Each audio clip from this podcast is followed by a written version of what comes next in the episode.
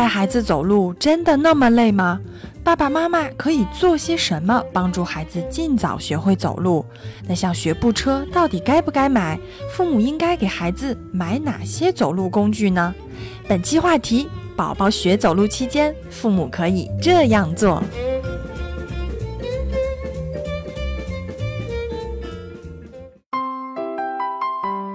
用爱呵护，用心陪伴。Hello，大家好，我是可心，欢迎收听快乐辣妈育儿百分百。如果你想了解更多的育儿知识，欢迎关注我们的微信公号“新贝亲子”。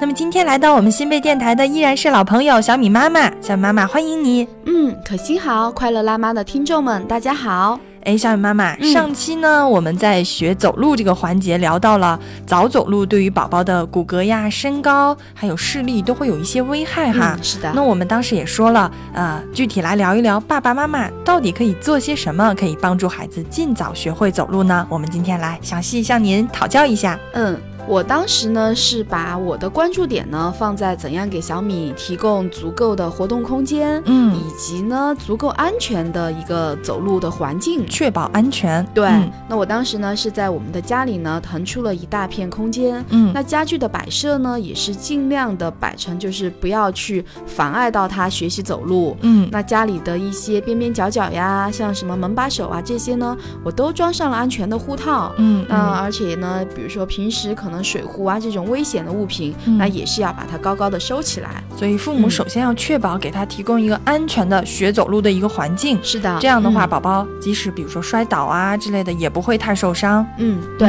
那如果呢家里的空间不够的话呢，我当时呢也是有把他带到户外去走一走，嗯，像到草坪啊，嗯，软软的哈。对，这样的话，即使他摔倒了也不会疼。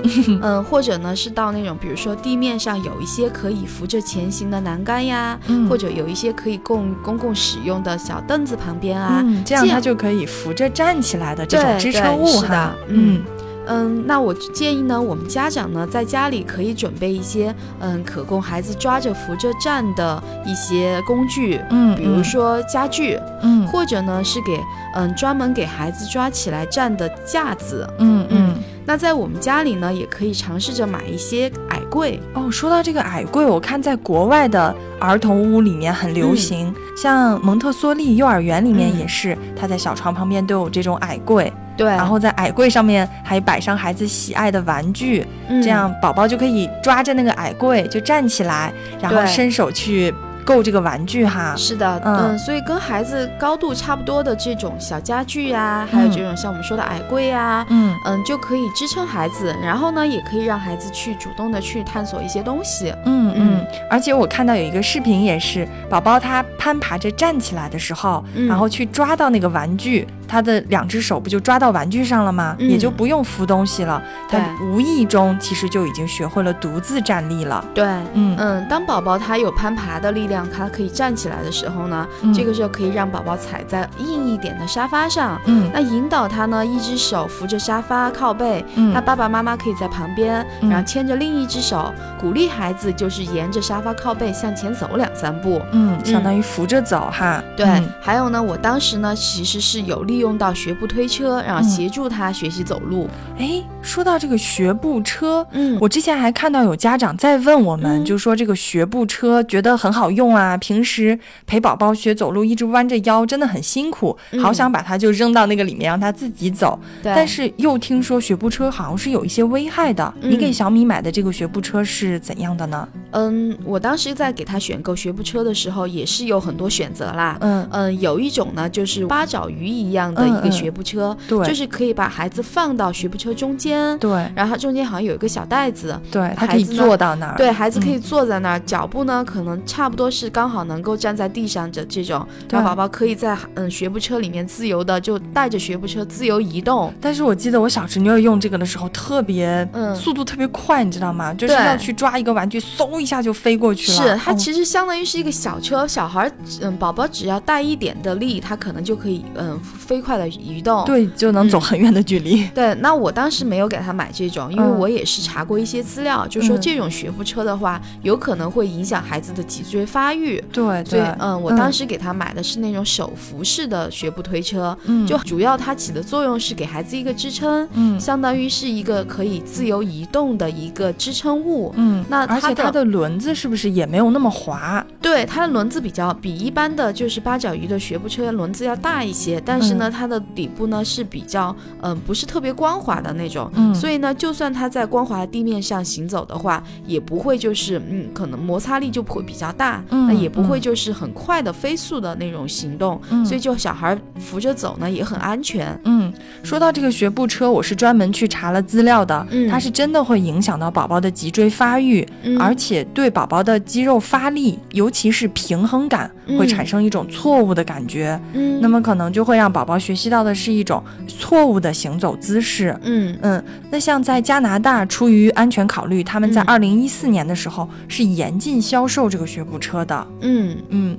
但是很多家长就是觉得，哎呀，可能太累了哈，就想把它放到那个学步车里面。所以我们也建议家长，呃，出于孩子的安全考虑来说哈，尽量还是扶着宝宝去走路啊之类的。嗯，但是可心哈，因为我其实，在带小米的，就是这段，就是这么几年里哈，经常有身边的朋友跟我抱怨，就说，哎，带孩子最累的时候，就是除了他就是在嗯小月龄的时候，每天喂奶啊那些喂夜奶，那。就是在孩子学走路的时候，家长也是最最累的时候。对，所以他才会想去买这个学步车，把它放到那儿。但是我当时就觉得是真的有那么累吗？因为他们就会给我说，就在带孩子走路的时候，嗯，你大人基本上弯着腰去扶他，因为他那么矮。对，通常都是弯下腰，然后两只手可能是去架着他的胳膊或者拎着他的胳膊，怕摔倒吗？一步一步手把手的去带孩子走路。嗯，但是我就觉得哈，呃，像小米的话，嗯，因为我们。我也一直在说，他其实是在家里，他自己的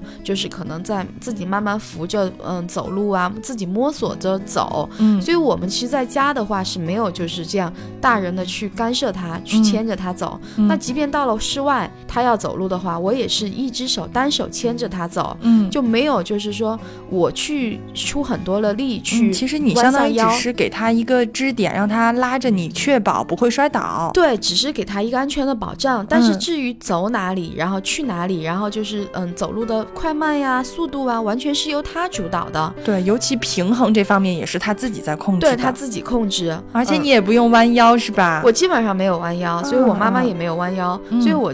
听就听到很多就老也有老年人在抱怨嘛，就说带孩子走路特别辛苦。那我就在想，是不是因为我们可能在不知不觉中，还是就是有一些干涉到孩子走路的一些动作，然后比如说这种弯腰啊，这种借力给他们啊。嗯嗯，是的，是的。也许我们爸爸妈妈应该再放手一些。是的，嗯。哎，小雨妈妈，我还看到就有很多爸爸妈妈是各自站在两头，然后让宝宝慢慢的，比如说从爸爸这一头走到妈妈。那一头，呃，是不是也是一种方式可以训练宝宝呢？嗯，对，这样的话其实是，嗯，首先前提是孩子已经可以尝试着走两步了，嗯，那他可以独立的站，他也可以就是甩开手，就是不需要扶任何东西，还可以独立，嗯，就可以走上两步。